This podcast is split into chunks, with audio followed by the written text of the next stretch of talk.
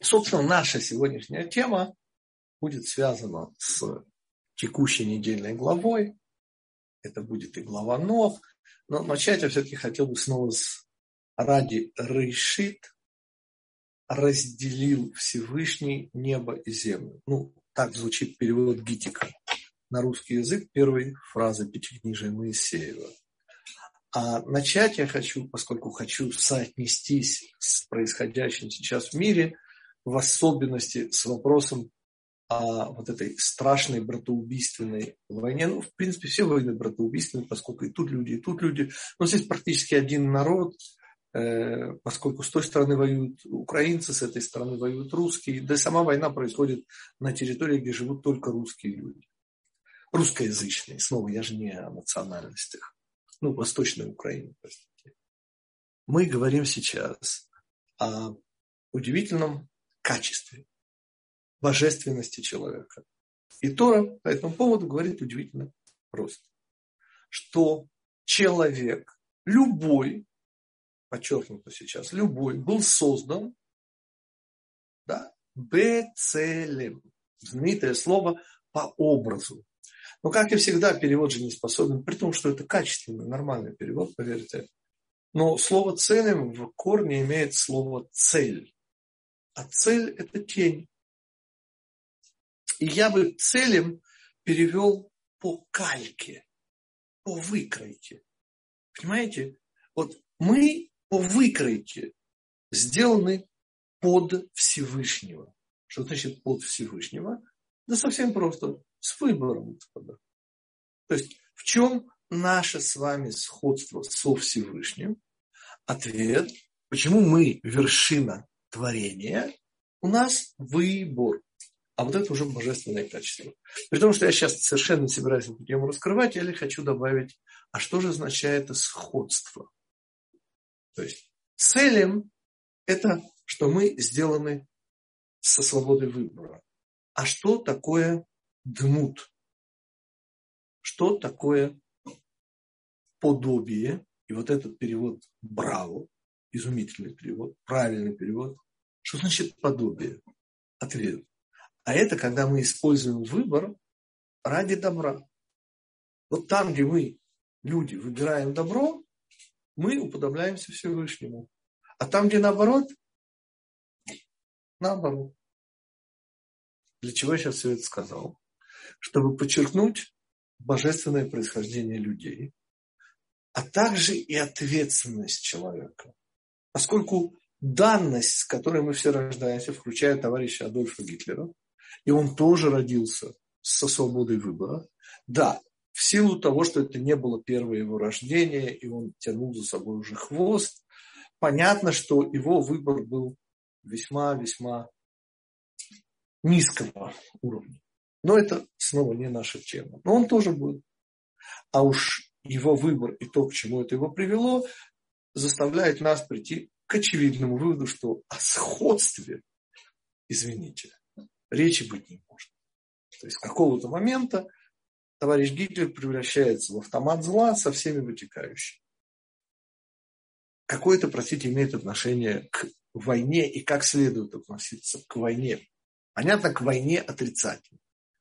Потому что когда, это, это просто нужно запомнить, сказали мудрецы Талмуда, что подымающий руку, то есть даже удар еще не нанес, он просто поднял руку с намерением нанести удар по человеку, который наделен способностью походить на Всевышнего, который все-таки создан по кальке Всевышнего, он уже мерзавец. Он уже делает этот мир недостойным существования. Просто поднять руку, даже не ударить. Ну уж говорить о войнах не приходится. И тем не менее. Что нужно помнить, как нужно относиться к войне между путинской Россией и Украиной? Вот это очень просто, господа. Вот цивилизации, то, что называется, не народы даже, я все-таки хочу слово цивилизация. Хотя правильный как бы, перевод, но в данном случае имеется в виду все-таки цивилизация. совсем all included, все включено в это слово. Это и культура, и менталитет, и язык в особенности. Все это называется вместе цивилизация. И цивилизации в этом мире существуют по определенной кальке и без всякого уподобления Всевышнего. Как человеки, только без всякой выбора. Калька в данном случае будет не калька Всевышнего, а так называемых ангелов. Потому у любой цивилизации есть ангел. То есть есть некая жесткая форма и никакого выбора. Что из этого сразу следует? Что, несомненно, вот мне, как эгоисту, вот ежели барашек с одной стороны, лучше, конечно, жареный, но даже просто барашек. От него не очень хорошо пахнет, кстати. А зато, с другой стороны, тигр. Ну, тут вообще, господа. И понятно, что я, как любой нормальный человек, предпочитаю барашка, но не тигра, да? Как все нормальные люди. Но если чуть-чуть подняться над ситуацией, то вы согласитесь, господа, что барашек, ну, ничем не лучше тигра. При всем уважении. Жареный барашек, щишлик. Это, простите, биологический робот. И это, простите, биологический робот. И потому, когда мы говорим о войнах, господа, на уровне цивилизации, простите, э, как сказал, позволю себе процитировать Марка Ивановича Солонина, Колыма победила Освенцим. Когда Сталин побеждает Гитлера, при всем, понимаете, э, э, надо это признать, что речь идет о замысле Всевышнего. И на уровне цивилизации, и на уровне войн, простите, это замысел Всевышнего. А ваше предпочтение одной стороне перед другой стороной – это наше с вами предпочтение овечка перед тигр. Вот и все. Говорить же здесь о добре и зле, как сказал, я не помню, кому это приписывают, но надеюсь, что это был все-таки не э, наш выкрест во главе Британии, у Британии, сказал он, нет постоянных друзей и врагов. В Британии есть только интересы.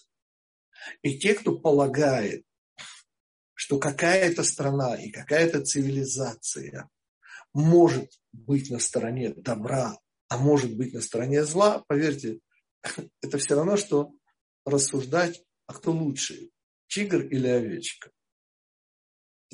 сам вопрос бессмыслен, поскольку лучше подразумевает выбор. Цивилизации никакого отношения к выбору вообще не имеют. И следует проводить жесткую границу между людьми, богоподобными людьми, если они, конечно, не доказали, как товарищ Гитлер обратного, и не уничтожили в себе любую возможность сходства. И вот это, собственно, и есть то, чему мы оказались кто-то участником, кто-то будущим участником, поскольку вы же знаете, что полагает Гитлер, что полагает, ну, по моему мнению скромному, речь идет уже о начале родовых схваток. То есть прогноз дальнейший, все, кто знает о том, как текут роды, вот это то, что я хотел, собственно, сказать, господа, по поводу войны нынешней. Если у вас есть вопросы, кто-то хочет возразить, попробуйте, господа. Насколько понятен пример овечки и тигра, и насколько понятно, что вопрос, кто лучше, овечка или тигр, бессмысленный вопрос. Нет хороших цивилизаций и не может быть, поскольку все цивилизации имеют одну единственную цель да, – быть альтернативой Торе. Равгетик, ну, людям альтернативу. Да, слушаю вас. А, ну, понятно, да, понятно, что мы разобрались, где север, где юг. Идти-то куда? Что делать? Господа, вопрос, что делать, это уже вопрос человеческий. Значит, во-первых, не отождествляйте себя с цивилизацией. Ни в коем случае. Вы божественные люди. И мы живем, вот я живу в государстве Израиль, понимаете? И у нас, извините, уже э, во вторник с утра будут выборы. И, конечно же, я совершенно не испытываю иллюзий, что выборы что-то меняют. Понимаете, вопросы, которые решаются наверху, решаются на самом верху, никак не ниже. Идет замысел Всевышнего. Тем не менее, я иду голосовать, несомненно, поскольку когда вы не идете на демократических выборах голосовать, так устроена система, да, что ваше неголосование тоже голосование. Там выхода нет. Все очень жестко. Так вот, что делать человеку? Ответ – выбирать добро. Именно для этого, как бы, не только для этого, но именно и для этого Всевышний дал Тору. И на уровне каждого человека, чему учит Гитик всегда, самое, самое главное – не отчаиваться. То есть, вопреки всему, стараться выбирать добро, а определение добра дает то. Более пространные ответы и конкретные. Это уже не в рамках, господа. Кто хочет конкретно поговорить, мой э, телефон, в общем, всем известен. Позвонить по WhatsApp. Я постараюсь ответить. Да, еще вопросы, господа. Хорошо. Надеюсь, позиция, которую должен занимать здравомыслящий, претендующий на божественное происхождение человек, понятно. И попытка восхищаться какой-либо цивилизацией – это просто попытка восхищаться овечкой, причем не в виде шашлыка, да, предпочитая ее тигру. Наша сегодняшняя тема... Равгетик, а можно, извиняюсь, уточнение? Да, Слушаю. А может быть, есть смысл сказать, за кого голосовать надо? Или за кого вы поголосуете? Ну, Господи. Э, по этому поводу есть Аллаха, то есть еврейский закон. Еврейский закон говорит совершенно простую вещь. Голосовать нужно только за евреев, которые как бы ортодоксальное восприятие Торы. То есть любая, а в Израиле это любая религиозная партия. Просто любая. На ваш вкус. Лично я на всех выборах всегда голосую за тех, кто более всего близок к Раву Мейру Каане, который был замечательный еврейский мудрец. Не самый крупный в нашем поколении, но тем не менее. Он был несомненный Талмит Хахам. И, вот, и он, с моей точки зрения, был наиболее практически близок к тому, что говорит Тора, с моей, опять же, как я вижу, как я получил учителей, о том он был ближе всех практически к тому, что говорит Тора в, в смысле ее осуществления.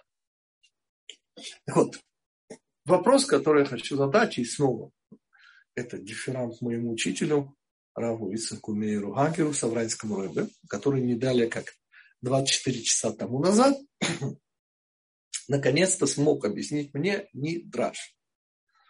И мы сейчас вспоминаем с вами о потопе, хотя сегодня будем говорить не только о потопе. Но когда речь шла о потопе, я всегда не мог понять вот эту деталь, хотя она очень-очень такая крупная деталь. Как вы знаете, это прямо написано в Пятикнижии, во второй главе у нас, что то, что переполнило чашу терпения Всевышнего, а мы знаем, что поколение потопа. Оно действительно устроило вселенскую оргию, на секундочку, где пчелы перестали опылять цветочки, стали опылять что-то. Ну вот так рисует нам Мидраж. Мы говорили много раз о том, что такое эти три поколения. Потоп, Вавилонская башня, Садом, Гамура. Но момент, который я принципиально не мог понять, это идея разбоя, Хамас. Об этом говорит сама Тора. А мудрецы, расцвечивая, дают нам картинку. Помните, некий дяденька, поскольку земля рожала, бери не хочу, не поленился, и целую телегу, например, э, навалил вишен и повез их продавать. Ну, бизнес, бизнес. Помните, что происходит дальше? Пишет Мидраш. Снова, как вы помните, это картинка. Это не естественная трансляция с места действия. Это идея, которую мудрецы нам передают через тысячелетия. Каждый из местных аборигенов, помните, подходит к этой телеге и берет попробовать одну вишенку. Ведь одна вишенка же ничего не стоит, правда? Ну, попробуйте, можно? Когда все попробовали, то, помните, остается целый воз косточек. И какой же бизнес после этого, простите? Вот так говорит Мидраш. И вот это переполнило чашу терпения Всевышнего. То есть тут у меня и вопрос как раз возникает. Я не понял, говорит Дитик. Вот скотоложество, мужеложество, педагог... Я не хочу все эти гадости. Да? Вот это как бы Всевышний был готов терпеть. А вот эту вот вишенку, да, от которой осталась косточка, в конце концов, ну простите, они что нарушили?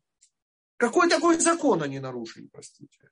Одна вишенка реально ничего не стоит. Ну, честное слово. Или, как говорят у нас в Аллахе, меньше самой мелкой монеты. Потом можно попробовать. Ну, простите, где криминал? Но они попробовали вишенку одну. Каждый брал по одной. А их было много. И вы знаете, что здесь страшнее, чем все эти необузданность половых гормонов?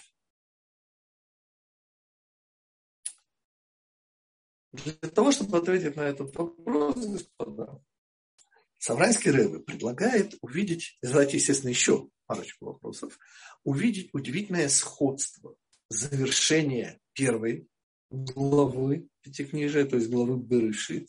Помните, там фраза, которую мы с вами объясняли с помощью Равы Цвикаганы. А Ноах нашел симпатию в глазах Всевышнего. Помните, последнее предложение первой главы. И удивительный комментарий Раваканы был, и мы его объясняли на прошлом уроке, что речь идет о желании Ноха понравиться Всевышнему. Само это желание мы не обсуждали, мы обсудили, в чем здесь как бы смысл. И Савранский рыбы говорит об окончании главы Нох. Помните, что в самом конце? В самом конце, Раша это объясняет, идет, ну, типа родословная Авраама и Сары.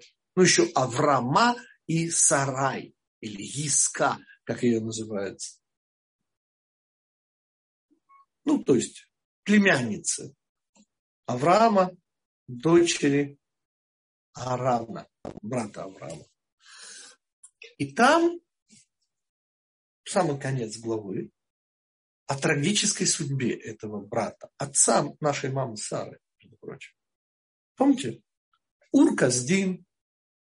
И про Авраама ни полслова, только намек через гибель Арана, и уже Раши приводит Мидраш о Немроде, все, что вам известно, и о том, что Авраам вышел из огня. И тут Саврайский рыба кидает бомбу. Он вопрос задает логический. Простите, пожалуйста, а кто разрешил Аврааму жертвовать своей жизнью ради освящения имени Всевышнего. Он что, Аллаху не знал? Простите. Каким законом он должен был следовать в этот момент? Он не обрезал, он еще не Авраам, он Авраам. Он живет в Урказдин, и у него еще не было вот этого э, удивительного первого опыта пророческого. Он еще не заключил Брит Бена Бейтарим. Он еще отдельно взятый, богоподобный, ну очень похожий, очень старающийся походить на Всевышнего человек. У него семь принципов. А семь принципов, простите, запрещают освящать имя Всевышнего. Это, простите, только для евреев. А на основании какого закона наш праотец Авраам, еще не Авраам, позволил себе, то, что он прямо нарушает Тору, не имеет права, вы слышите, господа, не имеет права по семи принципам человек освящать имя Всевышнего. Это прерогатива евреев. Теперь, вот теперь начинается интереснейший вопрос. Простите, какая связь между тем, что Ноах нашел симпатию в глазах Всевышнего, и вот этой странной историей о гибели Арана и чудесном спасении Авраама. Завершается первая глава, тут завершается вторая глава. Должна быть связь. Ну что в Торе, как и в жизни, все связано.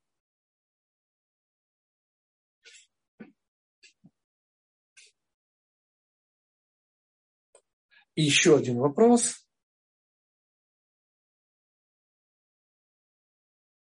Касательно Авраама.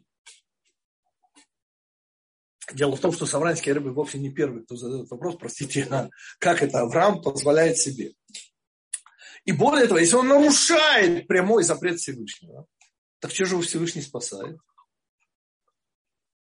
И вы знаете, этот Мидраш я его тоже никогда не понимал в заслугу Якова. Какого Якова? Ответ внука. Ну, то есть, получается, что мудрецы вроде говорят, что, что поскольку вот он должен был родить, ну, это уж совсем странно, потому что при всем уважении к нашему працу Якову, мы же знаем, что праотец Авраам был выше, простите, он был первый. Вот задав все эти вопросы, мы по чуть-чуть начнем разбираться. Значит, Савранский Рэбе цитирует Гвару, не запомнил, не услышал, точнее, не очень внятно сказал. Он просто произносит э, все э, цитаты из пятикнижия, названия Гмарот, все, что он цитирует, он произносит таким, я извиняюсь, ужасающим хасидским акцентом. Не ашкенадским. Ашкенадский, слава богу, я сам.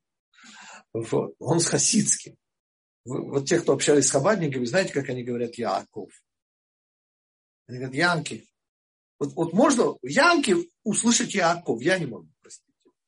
Короче, у нас в Гоморе поколение потопа используется для объяснения удивительного факта, что когда работает категория суда, так это очень опасно, господа. И могут погибнуть вполне невинные люди. И там, где категория суда, и из этого много-много следствий. Помните, когда речь идет, например, о э, войне ненавязанной, да, так называемая Мильхемет Решу, помните, то все те, кто боятся категории суда, вообще на нее не выходят. Идут только духовные рыцари без страха и упрека. Но первый пример, это, конечно же, извините, вселенское уничтожение, это потом. И там сказано, в Гмаре, он ее процитировал, я, к сожалению, не могу, что эта самая категория суда косит хороших и плохих. И вот тут Савранский Рэбе задает ключевой вопрос. Простите, пожалуйста. Получается, в поколении потопа были хорошие? Ну, в смысле, кроме Ноаха? И вот тут меня действительно стукнуло. За что я люблю наших мудрецов? За вопросы. Господа, вот, вот вселенская оргия.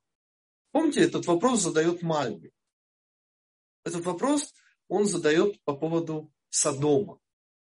Когда все жители от мала до велика мужеского пола, помните, на ночь глядя, помните, и всем приспичило вот эта гомосексуальная противоестественная связь с ангелами, ну, которых они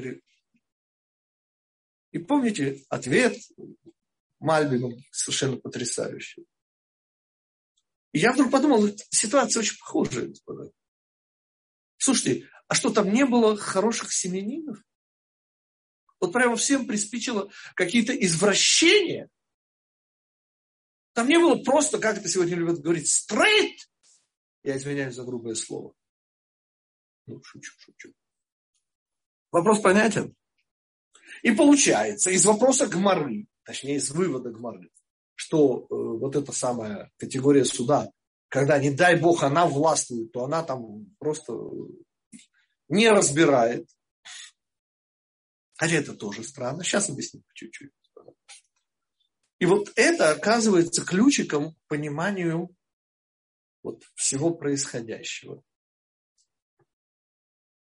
О чем идет речь?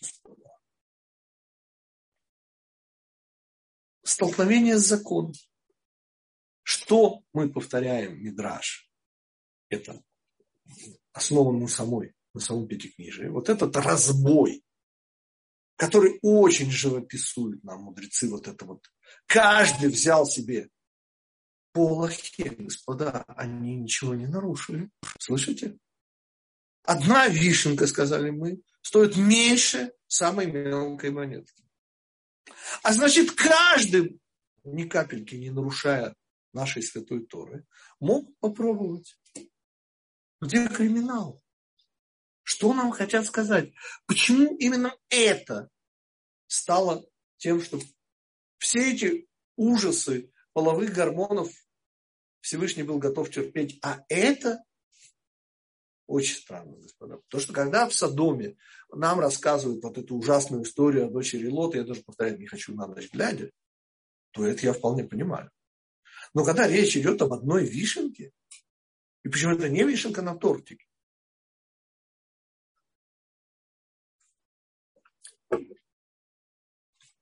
и объясняет Равгагер. Понимаете, господа?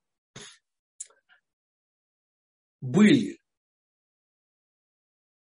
ну, сказать хорошие, я все-таки потом возьму тогда свои слова обратно. Ну, допустим, э, э, ну, скажем так, порядочные люди. Были порядочные люди.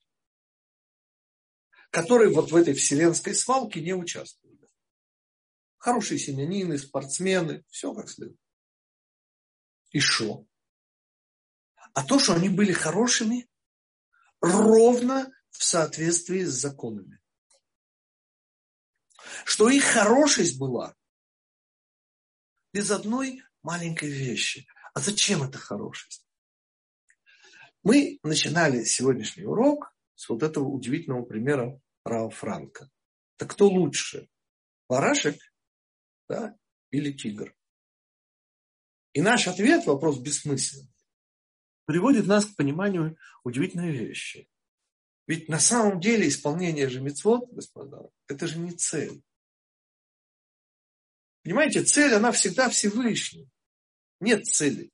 И когда мы говорим Тора, мы имеем в виду Всевышний. Помните, я душу свою записал. Тора это, – это интимный дневник Всевышнего.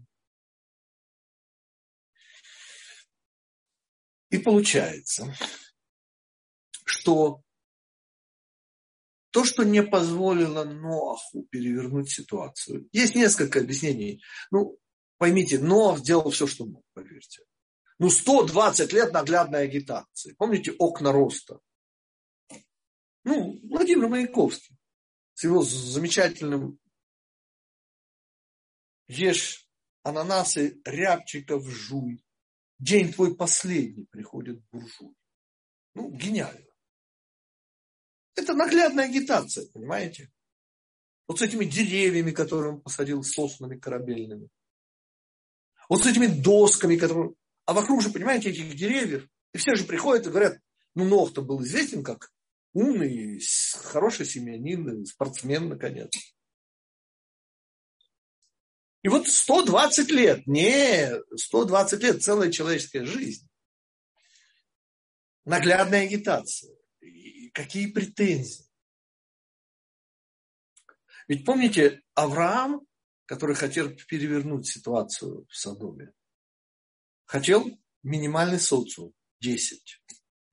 А у Ноха была проблема. Кстати, я прочитал это у Рава Гладштейна, не помню, на кого он ссылается. Вот. Рав Илья Гладштейн, когда-то, помните, у нас учился, сейчас он уже глава Ишивы, слава Богу. И вот он где-то нашел удивительный комментарий. Имена. Нет, мы знаем из устной традиции имя жены Ноаха, но в Торе не упомянуто а имена э, жен трех сыновей, а мы, между прочим, от них происходим. Как хотелось бы знать, звали жену Шема. Я никогда не встречал. Жена Ноуха, да. Помните, мы через нее получили э, каиновские гены. Ее звали Наама. Но почему Тора обходит этот важнейший факт? Она упомянута. Упомянута как сестра, но это все намек, не напрямую.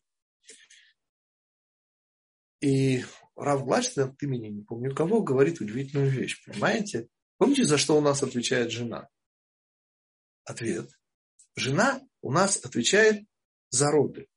Муж, он обязан, но он без жены же ничего не может. Жена, она реализатор. И такой очень симпатичный комментарий. Он сделал все, что мог, а вот жена не смогла донести это до самого низа. Ну, это такой комментарий. Милый, но не более того. Теперь услышите, что говорит мой учитель Савранской рыбы. Ужас ситуации был то же, что и в Содоме. Не на кого было опереться. Понимаете, когда-то в далеком 2007 году мне очень наглядно объяснили, был в Москве черкизовский рынок. Во главе, конечно, был еврей. Не хочу эту тему даже начинать. Кавказский еврей или курский, не знаю точно. Тельман Исмаил. Так вот, э, тогда я появилась эта замечательная шутка. Дайте мне точку на черкизовском рынке, и я переверну экономику России. Такой был рынок. С рабством, со всеми радостями. Мы говорим о чем? Точка опоры, понимаете? Оказывается, в поколении Ноха были люди, которые хорошие семьи, стрейты, реальные стрейты. Ни в чем таком. Мало того, они жили по заветам Всевышнего, полученным первым человеком. И шо? Всего одна вещь. Понимаете, ведь смертный приговор шел всем. А почему не Ноху? Ведь категория суда, мы только что цитировали Гмару, не разбирает. И только абсолютный, а Нох не был. Или, может, был? И отвечает Савранская рыба. Понимаете? А Ноах хотел, чтобы его действия нравились Всевышнему. Он не исполнял законы Творца ради исполнения законов Творца. У него была всего одна удивительная особенность. Он хотел понравиться. И я уже вспоминаю Авраама. Как объясняется Авраамский рыбы? Почему? Что это значит Всевышний спасает Авраама из огня ради Якова.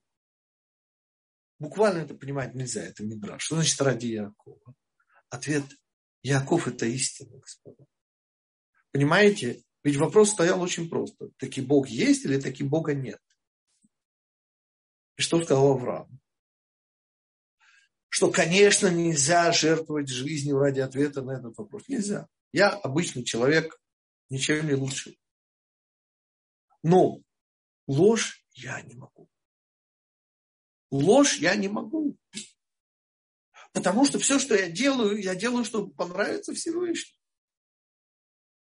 Вот после Ноха Авраам делает ровно то же самое, чтобы понравиться Всевышнему. А мы уже со ссылкой на прекрасный пол, помните, что говорили? Что все, что вы делаете, чтобы понравиться, автоматически нравится. И не только женщин, но и Всевышнему. И получается, что этот Мидраж говорит удивительную вещь, что наш прадед Авраам нарушил законы Торы ради Всевышнего. Знаменитая Авера Лишма. Я сейчас не буду эту тему начинать. Она у нас есть на пятом году, она очень важна. Или, может быть, даже на четвертом. Не поручусь. Что нам важно? Получается, господа, что ситуация, бывшая у Авраама, была, оказывается, уже у Ноаха. Ему не на кого было опереться, господа. Почему? Потому что, в кавычках, хорошие люди его поколения, понимаете, что делали? То, что положено. И у них не было вот этой удивительной вещи. Это немножко напоминает не евреев, которые, выходя из суки, помните, легкая мецва суки, праздник Суккот у нас есть эта тема, и когда Всевышний выгоняет неевреев из суки, то они не забывают эту суку стукнуть. Почему? Ответ. Так они же для чего мецвод делают? Ответ. Чтобы заработать. А они не дают заработать, их выгнали из суки. Ну так, конечно, они, извините, обиделись. Обидно, понимаешь. Только вошел. И уже выгнали. Да, конечно, обидно. Ничего же не заработаешь. И мы говорим о, в кавычках, праведниках. Таких же, как и Нох. И Нох должен был лечь под, под этот самый нож категории суда, ангела смерти, как и все. Все поколение должно было уйти. Что спасает Нох? Намерение. Он хотел понравиться. Что значит хотел понравиться? Он делал мицвод не за деньги, ну, в смысле, не за награду. Он искал любви Всевышнего. И понимаете, наш пратец Авраам еще тогда нарушает прямой закон. И жертвует своей жизнью, потому что он же идет умирать, он не идет, простите. Кто мог знать, что Всевышний устроит на секундочку чудо? Мы же знаем, что нельзя рассчитывать на чудо. Но Авраам был реальным продолжателем Ноха. И он элементарно не мог пойти против своей любви к Всевышнему. Поскольку вопрос стоял ребром, таки Бог есть или таки Бога нет, ему пришлось нарушать Тору и идти в огонь.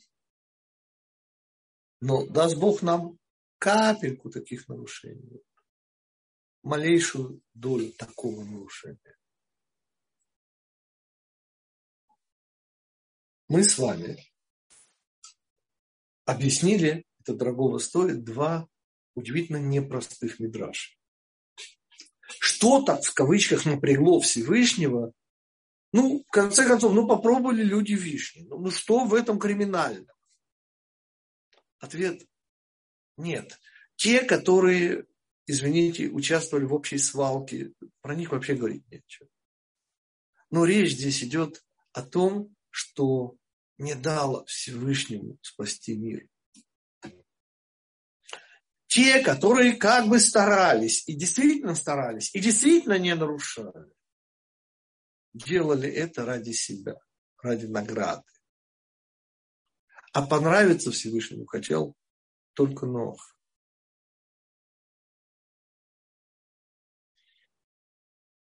И получается, что концовка первой главы и только намеком говорится в Ранский Рэбе, но это не факт, поскольку у него нет ссылок, что, быть может, э, не появление вот этой истории, которая весьма знаменательная история, об Аврааме, только через намек, через Арана, который погибает в Урказдин от рук Немрода, быть может, связано как раз с тем, что Тора, это же первое испытание, кстати, кто не знает, господа, было 10, но самое первое было еще до Лехлиха, вот это.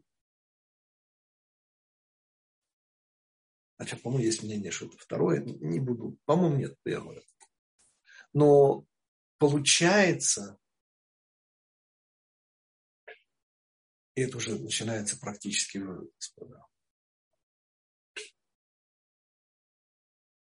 можно вполне теперь представить себе еврея, уже не просто человека хорошего поколения Ноха, но в принципе можно представить себе еврея, который старается скрупулезно, вот, вот действительно с чувством, с толком, с расстановкой не нарушать Тору нигде.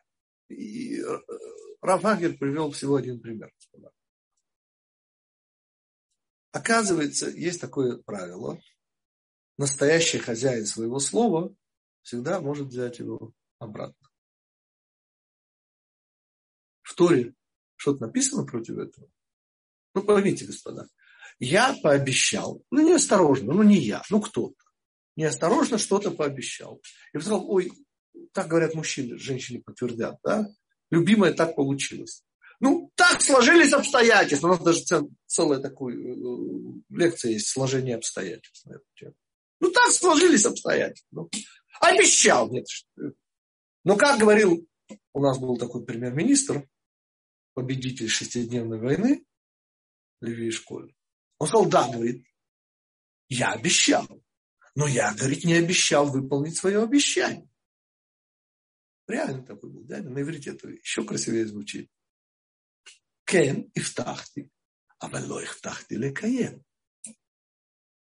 То есть я действительно обещал. Но я же, говорит, не обещал исполнить свое обещание. Ну, что можно сказать? Ничего нельзя сказать. Логично. Теперь, господа, вы понимаете, что это мерзко в глазах Всевышнего. Это не запрещено, вы слышите? Ну, вы реальный хозяин своего слова. Ну, вы же не можете... Ну, если вы вспомните, что на вас смотрит Всевышний, и вам станет немножко стыдно, и тогда, может быть, придется выполнять, несмотря на сложившиеся обстоятельства, несмотря на что. Или промолчите, не скажите. То есть практический вывод, он, понимаете, есть вещи, господа, которые, ну, как бы сказать, ну, как бы, наверное, можно. Скорее даже, чем нельзя. Но если вспомнить, понравится ли это Всевышнему, то ответ будет однозначен. И вот это, наверное, удивительный урок. Вообще-то поколение потопа к нам, как мы помним, имеет очень опосредственное отношение. Ну, то есть духовно, да. Но материально, ну, какие уроки можем подчеркнуть из поколения господа? Ответ. Оказывается, то, что сыграло решающую роль, что те, на кого можно было, нужно было опереться, те, кто не нарушали, не нарушали ради зарплаты. Они были за букву закона, а дух их вообще-то не очень интересовал. И потому вот этот красивейший пример – одна вишенка. А на нашем уровне, господа, одно слово. Ну, ничего не делал, только, только сказал. Тут, я говорю, помните это? Уже Михаил Михайлович, этот, э, ну, знаменитый сатирик из 30-х, 40-х годов. Я, говорит, ничего на это не ответил, только сказал.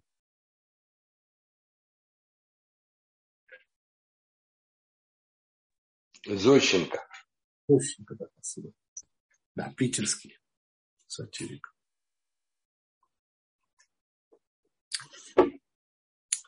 И вот это уже прямое отношение к нам господа. Действительно, я не сказал плохого слова. Слышите?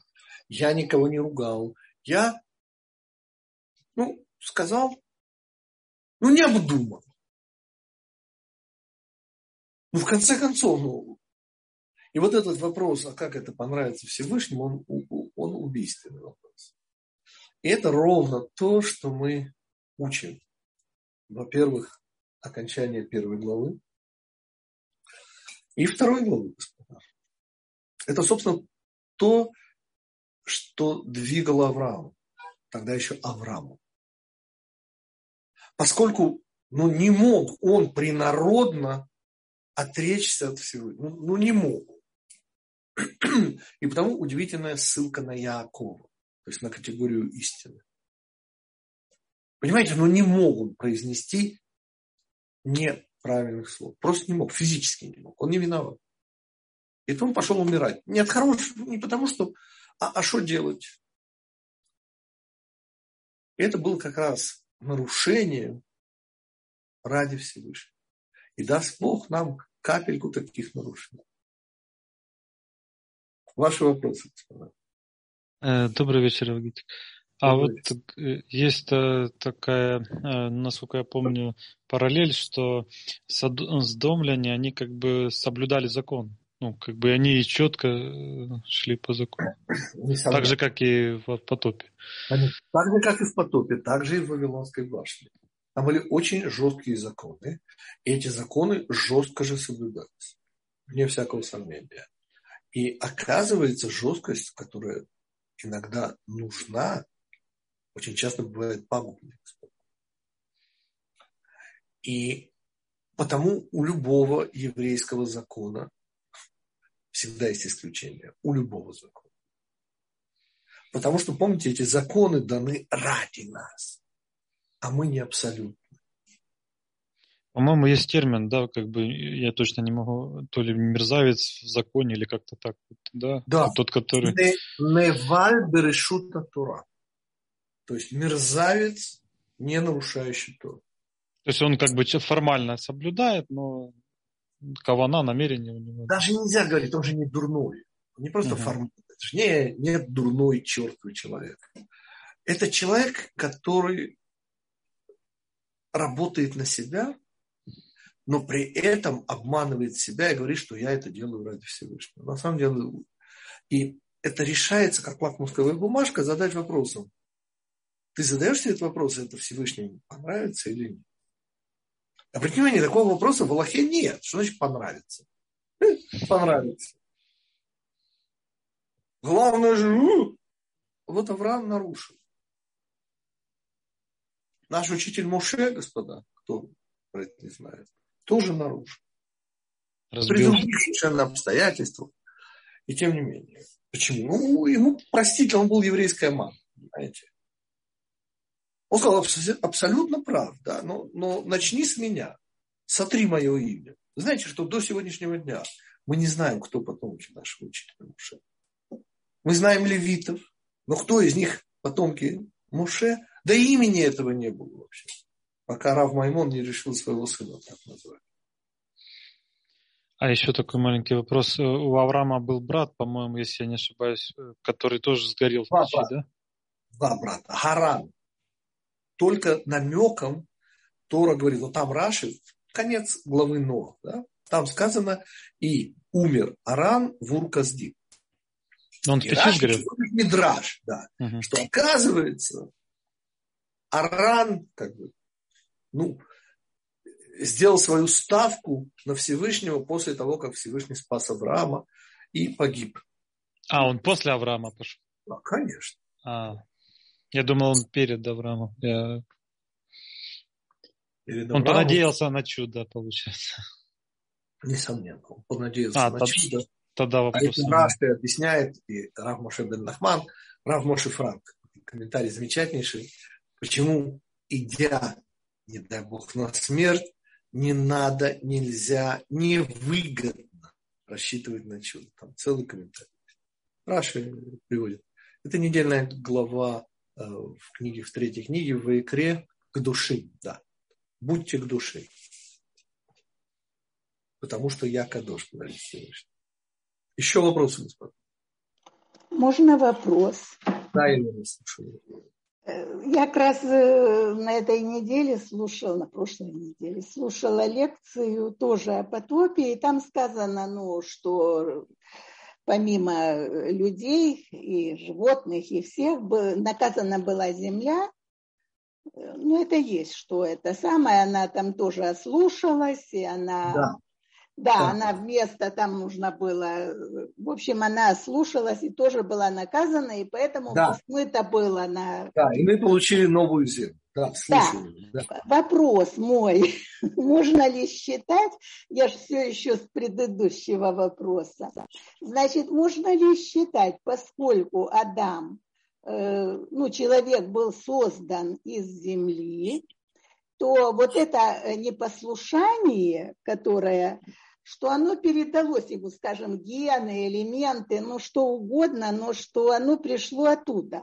И Вы... оно было заложено э, уже в человеке. Я вот понял это... ваш вопрос. Несомненно, вы абсолютно правы, ибо человек был создан как животное или материально-духовное существо. залог выбора. И понятно, что именно наша материальная, животная э, часть отвечает за наше непослушание. И поэтому у меня в прошлый раз был вопрос, что они еще не съели э, плод, этот запретный плод, а уже выбрать смогли. Уже получилось, э, вот как-то потом я уже параллельно Это значит, угадала. что в творении еще до появления человека были заложены потенциально, и эти потенциальные возможности были реализованы через непослушание человека. Ну, я, я другой пример вам приведу из, из потопа. Вы никогда не задавались вопросом, а как проходила селекция? Вот каждой твари по паре. А, а почему эти, а не эти? И ответ изумительной важности, понимаете, каждому человеку соответствует часть творения. Уникальная часть творения. Нет двух одинаковых кусочков земли. Не существует, потому наделы у каждого семьи и вот те, кто приходят в ковчег, два, а были еще два плюс пять, да, это ровно то, что соответствовало Ноху, женам и трем сыновьям и их женам. Вот, вот этот кусок животного мира был спасен. Еще такой вот вопрос уже раз с ковчегом. Получается, что там все кипело и все, ну, когда потоп был. Вода. Как-то, да, да все это, и, и не коснулось это ковчега. Может быть, есть аналогия с Арона Кодыш, что он был как бы в, в другом измерении, когда он там разместился. И получается, может быть, и сам ковчег был э, в другом измерении, раз все вокруг было вот такое происходило, а его не так сказать. Он, он был вычленен из этого распадавшегося мира и перенесен в совершенно новый чистый мир. Да. А как же рыбы спаслись, если там все кипело? Лучше не воспринимать вообще всю эту историю исключительно материально. Это есть целый-целый очень непростой урок совершенного гения, убитого Богданом Хмельницким – 1648 году Раби Шимшина из Острополя. В начале второго года учебы мы обсуждаем размеры вот этого Ноева ковчега. Да, и там не могу. Удивительные, удивительные размеры. Понимаете, 300 длина, 50 ширина, 30 высота и еще один для надстроечки. И там такой урок про размеры Ноева ковчега, Ноев ковчег вообще-то был не очень материальный, если честно. То есть он имел и материальную ипостась, но он был и исключительно вот все добро, сохранившееся, благодаря Ноху, кстати, и другим праведникам. Только эти праведники авторские права на свое добро потеряли, и оно все досталось Ноху. И вот это все добро, а в том мире было добро, господа, поймите, там не было сто процентов зло. Оно не могло сохраниться из-за того, что зло восторжествовало, да? но рукописи не горят. Но что не знал Булгаков, рукописи, они, конечно, не горят, но они могут потерять автор. Что значит восторжествовало зло? Это значит, что мир закончил, как вы знаете, потопом. Это значит, что зло восторжествовало. Зло уничтожило мир. И все добро, которое было в том мире, Всевышний собрал это называется Ноев ковчег, и перенес в новый мир. Но мы знаем немножко огня, свет, он, э, он э, сильнее. Мы знаем, мы говорим, что Ног добро. Мы знаем, что там были еще другие люди, стрей даже, но добро. Да. Как могло быть, что зло не может тьма уничтожить огонь? Во-первых, огонь рождается из тьмы. И мы сейчас говорим о торжестве зла. Поймите, когда человек получает двойку, да, согласитесь, что это торжество зла. Это переэкзаменовка. Но когда благодаря переэкзаменовке по физике, да, человек становится физиком гениальным, то как вы назовете это зло? Оно восторжествовало. он остался на второй год. Но он стал гениальным физиком в результате. И кто тогда? Поймите, торжествует в конце концов только Всевышний.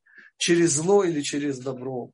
Это, это целая тема. Но вот этот пример объясняет. Двойка, которая заставляет недотепу стать отличником, это торжество двойки.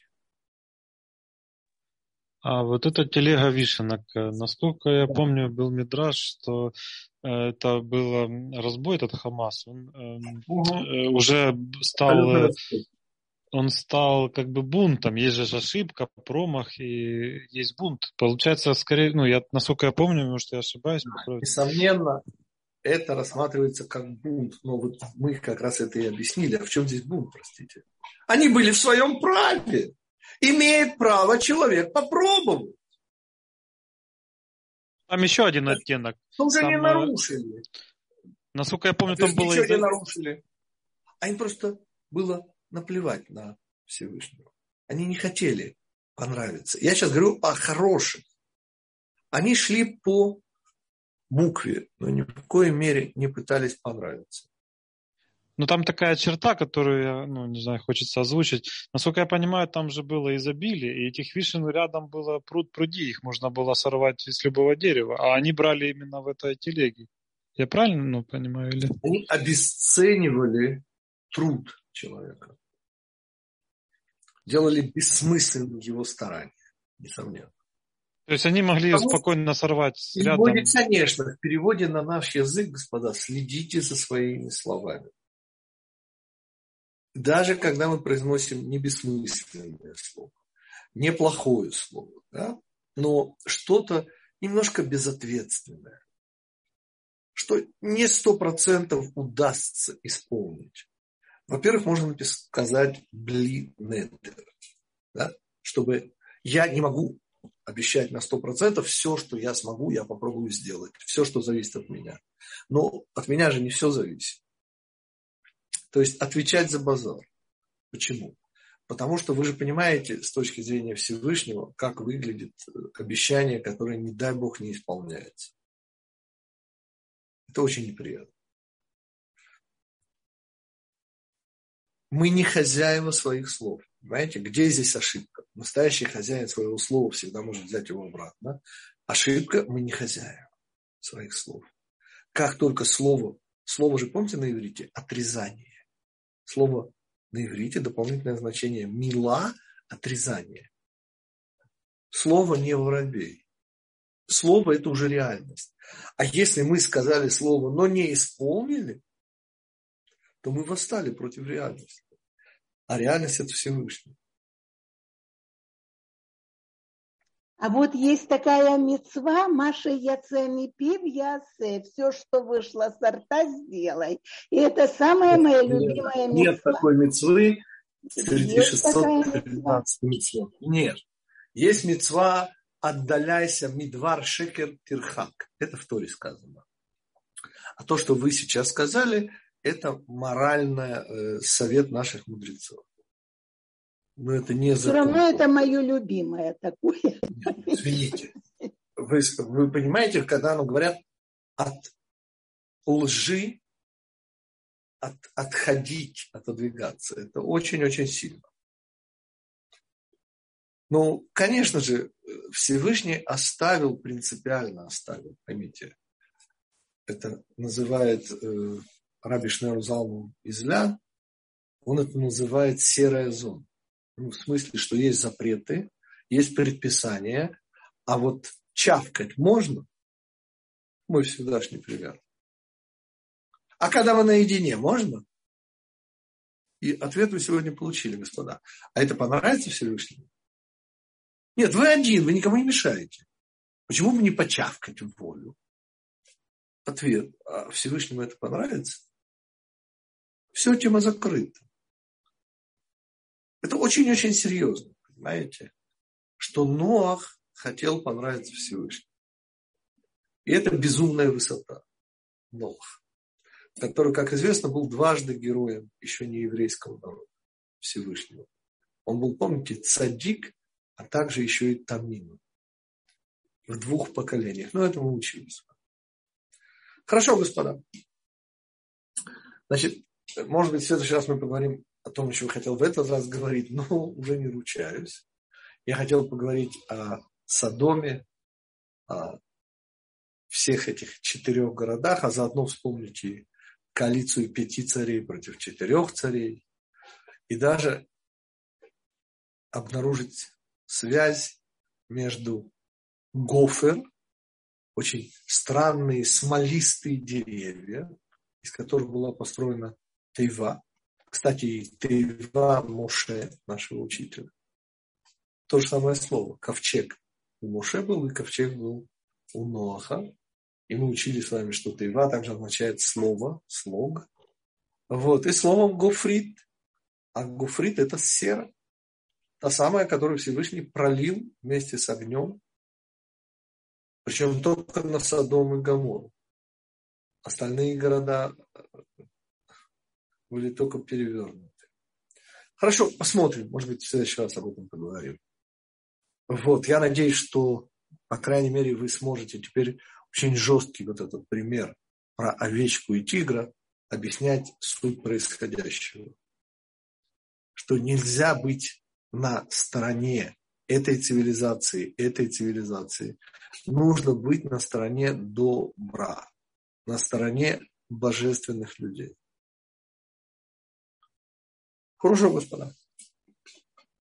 Всем хорошей недели. Кстати, те, кто живет в Израиле, напоминаю, с завтрашнего вечера мы уже начинаем просить дождь. Уже самые-самые живущие в отдаленных местах паломники уже должны были успеть вернуться после праздника Суккот, и мы уже начинаем просить дождь завтрашнего вечера. Всего хорошего, господа. Спасибо за урок. Спасибо. Спасибо. Спасибо. Хорошего. Спасибо.